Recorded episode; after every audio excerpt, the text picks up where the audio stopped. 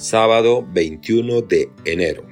Memoria de Santa Inés, Virgen y Mártir. Evangelio según San Marcos, capítulo 3, versículos 20 y 21.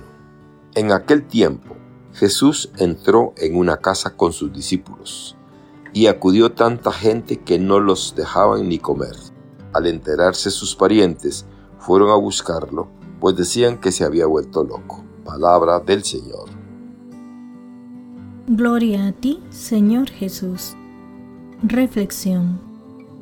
La fe no es una cosa decorativa, ornamental.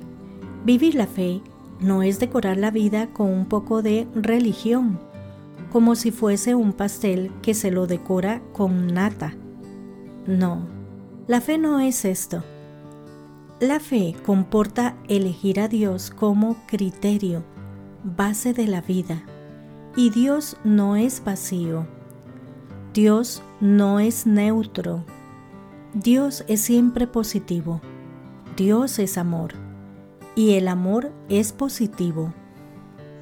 Después de que Jesús vino al mundo, no se puede actuar como si no conociéramos a Dios, como si fuese una cosa abstracta, vacía, de referencia puramente nominal. No, Dios tiene un rostro concreto, tiene un nombre.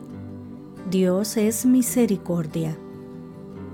También entre los parientes de Jesús hubo algunos que a un cierto punto no compartieron su modo de vivir y de predicar. Nos lo dice el Evangelio. Pero su madre lo siguió siempre fielmente manteniendo fija la mirada de su corazón en Jesús, el Hijo del Altísimo, y en su ministerio. Y al final, gracias a la fe de María, los familiares de Jesús entraron a formar parte de la primera comunidad cristiana. Pidamos a María que nos ayude también a nosotros a mantener la mirada bien fija en Jesús y a seguirle siempre incluso cuando cuesta. Papa Francisco. A primera vista, parece que este Evangelio habla mal de Cristo en vez de hablar bien. Pero si leemos entre líneas, encontraremos que no es así. Cristo se consagró al Padre para cumplir una misión dada, concreta e importantísima, que era precisamente la salvación de todos los hombres.